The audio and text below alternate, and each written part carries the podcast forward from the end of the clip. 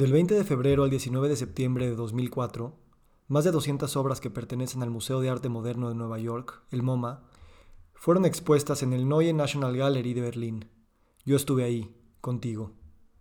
Después de darle la vuelta contra reloj a Europa, empezando en Londres, Bélgica, Francia y España, llegamos a Berlín, que sin saberlo, exponía obras icónicas que yo nunca creí llegar a ver de cerca.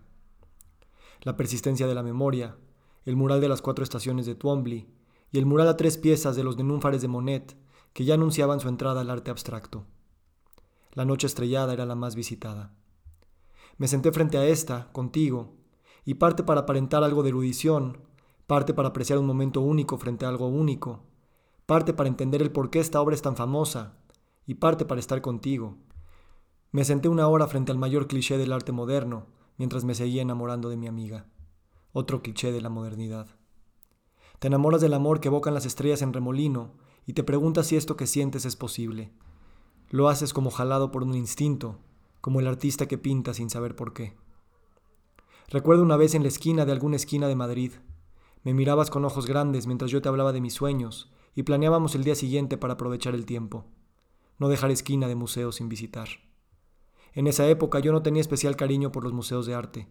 Mi papá es de los que siempre comentaba frente a los cuadros modernos que hasta un niño podría haber pintado eso, y por eso su fascinación era más por los museos de historia natural y los de ciencia y tecnología. Mis papás me llevaron al Louvre, al Orsay, al Prado y al Uffizi, pero más por la selfie antes de que la subiera que por la apreciación estética o su atracción por la vida artística. Pero años después, contigo caminé por el Thyssen y el Reina Sofía, a paso lento con demasiadas pausas, parte porque te quería abrazar por la espalda, y parte porque parecía que tú sí sabías para qué estaba el arte ahí. Muchos años después, en el Tamayo, leí en la pared de la entrada de una exposición que no recuerdo, que cada obra que se agrega a la colección no es solo es una pieza más, sino que cada edición reescribe toda la narrativa. Eso es lo que hacemos cada vez que vamos a un museo. No es nuestra vida de siempre más un museo nuevo que agregar a la larga lista, sino que es una nueva vida. ¿Te acuerdas cuando Ella no se quería dormir en el Rodán? Dos horas para que nos deje ver la exposición en paz. Pero ella es como tú, va a aprovechar el tiempo, está a contrarreloj. Y entonces aprendimos que al museo no se va con carriola, sino con Ergo Baby para que tu bebé sea parte de la hora misma que estás viendo. O tocando, como cuando Lara tocó el rot con el lacma antes de que los guardias le saltaran encima. Bendita sus manos, las de Mark y las de esta niña que está poseída por lo pictórico. Yo también toqué a Rothko esa primera vez en el Tate, nos encontramos, cada quien en su camino por separado, antes de coincidir en la entrada tan gigante de ese museo. Y tú que ya habías hablado con Rothko, me sentaste en el centro del Rothko Room y me dejaste ahí en silencio. Y pocos días después, el viaje contrarreloj por Europa nos puso una retrospectiva de él en el Guggenheim de Bilbao, sin que lo hayamos pedido. Pero sí. Difícil no enamorarse de ti a través de los museos que has hecho aparecer a lo largo del camino. En la luna de miel apareciste una expo de Annie Leibovitz en Sydney y otra de Cartier-Bresson en algún lugar que ya olvidé. O tal vez fue al revés. Estos fotógrafos, con sus fotos tan famosas, son parte de nuestra intimidad. Tú me hiciste apreciar que la foto de Schwarzenegger o de la reina Isabel esconden más que un opulento presupuesto para armar un buen set y comprar un buen vestuario. Por eso entendí rápido cuando me llevaste a ver a Valenciaga en el MAM, a la colección de Cartier, y cuando me pusiste los documentales de Grace Coddington, de Yves Saint Laurent y de Bill Cunningham. No es el precio de la bolsa ni del cuadro, es lo que hay detrás. El arte no es el producto, es el proceso. Tú siempre lo supiste porque te lo susurró Rotko. El silencio es tan preciso. Yo sigo evocando ese silencio con tantas palabras que uso. Con el tiempo aprendí a deambular por los museos con audífonos, escuchando música clásica o rock en español, y burlándome de mí y de los que deambulan el museo como sabiendo a dónde van. Nadie lo sabe. Prefiero seguirme riendo de esto. Que mis hijas sepan que yo tampoco lo entiendo, aunque me ponga a leer y me aprenda las fechas de nacimiento de los artistas. Con el tiempo aprendí ir dos veces al mismo museo, o tres, o cuatro. Nadie se baña dos veces en el mismo museo. Cambias tú y el museo también. Nuestras hijas lo empiezan a percibir. La vida se trata de regresar al lugar de siempre. Tal vez esa es la definición de familia. ¿Y quién diría que la mejor atracción en Miami es un museo frente al puerto de los cruceros? Peregrinamos a la Orangerie, al Museo Privado de Dalí en Montmartre y luego al de Picasso en Le Marais. Tomamos clases de Picasso en francés. ¿Cómo es posible tanto amor y tanta vida en una vida? Me encantó que nunca fuéramos a ver el penacho original de Moctezuma en Viena, pero hablamos de él mientras evocamos a Klimt y los penachos que le esconden sus follajes de oro y clorofila. Hace unas semanas fuimos por tercera vez al Museo de la Filatelia de Oaxaca. Lo vimos el último día antes de manejar ocho horas de regreso. Vamos, aunque solo tengamos 20 minutos. Mientras tú buscas los horarios y te aseguras que no vayamos los martes porque los cierran, yo me trato de ubicar en el mapa para no perdernos la Mona Lisa, aunque lo padre son los cuartos de al lado con los grandes murales bélicos, que repetitivamente nos siguen diciendo que esa es la forma de crear democracia y libertad, una mezcla de guerra y pintura sobre lienzo. Peregrinamos también a Giverny. Cuando fui contigo la primera vez y nos tomamos el tiempo para la foto perfecta en el puente japonés, sí me hubiera creído que a la siguiente no habría tiempo para esa foto porque nuestras hijas no se quedarían quietas. Siempre prefiero imaginar el puente japonés que verlo en foto, o mismo en los cuadros de su arquitecto.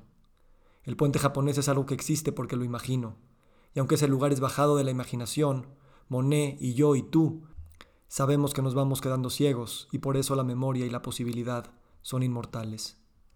Las fotos, además, son pobres representaciones y por eso nunca han sido nuestros tesoros de esas visitas, ni siquiera las postales que de vez en cuando compramos o los lápices que dejamos de coleccionar en algún momento del contrarreloj. Pero los libros de arte, eso sí, nunca dejaremos de coleccionar. Si nos separamos algún día, tendríamos que comprar los mismos para duplicar nuestra biblioteca, que es lo que nos constituye a cada uno por separado. La separación es tan imposible como los bebés y meses que comparten corazón. Habría que elegir, pero no. Sé que a veces te aburro con mis discursos del colonialismo y la espectacularización del arte, que las cuatro paredes blancas me empiezan a dar miedo y siento la obra separada de su espectador. Es en los últimos años que empiezo a apreciar el performance, las obras de arte que se consumen mientras son expuestas, las que no llevan demasiada explicación y las que están fuera de los libros de historia porque le están hablando al futuro. Tú me has llevado esos museos fuera de los museos, los que montan en bodegas abandonadas y en las naves industriales que las clases bajas y marginadas se apropian para hacer un retrato de sí mismas. Yo no llegaría por mí mismo a esos lugares que tú encuentras en tus blogs y te aventuras sin que alguien te haya asegurado de que son seguros. A mí no se me ocurriría ponerme a contar los Space Invaders de las calles o aprovechar mi viaje a Sao Paulo para explorarlo a través de los murales de aerosol que reinventan la ciudad y sus favelas. A veces yo me digo ser el intelectual, el que sabe de arte o al menos el que quiere contenerlo, pero tú eres la verdadera artista porque eres la exploradora. Tu terapia es práctica, tu conocimiento no es enciclopédico, pero es de la experiencia vivida. John Lennon se enamoró de Yoko porque en una de sus exposiciones ella puso una escalera que solo te llevaba al techo, pero al subir y acercar tu mirada al límite superior de la galería, ahí, en letras chiquitas que necesitaban una lupa, se leía Yes. Solo así se alcanza el amor, y por eso trasciende los techos. Nos metes al jardín escultórico, sea Storm King o el de arte moderno de Nueva Orleans, y les tomas fotos a tus hijas mientras tocan, juegan y aprenden en los árboles que envuelven a las esculturas que la lluvia y el tiempo van dejando atrás. ¿Te acuerdas en la Gagosian cuando nos metimos a los laberintos de Richard Serra? A contrarreloj nos vamos encontrando, mientras buscamos a nuestras hijas para que no se pierdan en su futuro. Te repito, yo me hubiera contentado con verlo en una foto o ver cómo se ha movido el precio de esas piezas en el mercado. Y luego nos llevas a los talleres de niños. Eres la única persona de este continente que sabe que esas zonas son más que una ludoteca o donde te encuentras una niñera para que te cuiden a los infantes mientras te vas a la cafetería. Tú sabes que los usuarios más importantes de los museos son los niños y a través de ellos las familias pueden unirse, conocerse, despertar una vida creativa cuando la fuerza de la rutina y las aspiraciones occidentales nos hacen meros turistas en las ciudades que habitamos y en las cuales morimos lentamente. Lara pintó la escultura de Giacometti mejor que Giacometti mismo. La foto del dibujo lo atestigua, pero su certeza de trazo lo haría atestiguar igual al Giacometti mismo. Por eso hace su arte, me lo dijo él en uno de sus silencios. Lloro al visualizarte en la cama reservando tres semanas antes las actividades para niños y pagando 35 euros por ellas. Algo sabes que nadie más.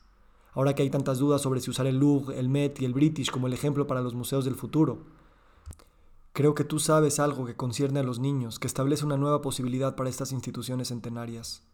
Tal vez las historias de los países y sus guerras y las historias de sus vencedores no son lo que los museos deben perpetuar por siempre. A los niños eso les importa menos, y si bien la memoria del pasado es necesaria para tantos fines, los niños están más en el presente y el futuro. Y hay que permitir, no solo hoy, sino cuando ellos tengan hijos y los lleven a los mismos museos, que piensen más con sus manos y con el corazón que las irriga. Por eso empiezas a pensar en el futuro de los museos también como algo que sucederá dentro de casa. Lo empaquetas para ir en familia, para escucharlo en el coche. No tienes tanta teoría aún, pero tus curiosidades e investigaciones a algo están apuntando. Ojalá te permita seguirte invitando a la discusión global sobre la definición del museo. O al menos me lo quieras compartir a mí y me pidas que te acompañe a seguir haciendo tu research y te pueda yo abrazar por la espalda. Ahora amo las tiendas de los museos porque me recuerdan a ti. Y entramos al museo por la tienda y salimos por ahí también, sin comprar. Te veo diseñando las tiendas de los museos que se han transformado para bien, pero ahora son copias de sí mismas y ya cansan las tazas ingeniosas y las repisas de diseñador para colgar tus libros en la pared. También las cafeterías podrían ser transformadas. ¿Te das cuenta? Sigo intentando meterme a la conversación de los museos. Contigo quiero ser alguien en ese mundo que tanto amas, y haciendo esto, veo que siempre me has dejado ser quien soy, y que te encanta tomarme fotos cuando cargo a nuestras hijas en los hombros y me las llevo a ver el azul Klein.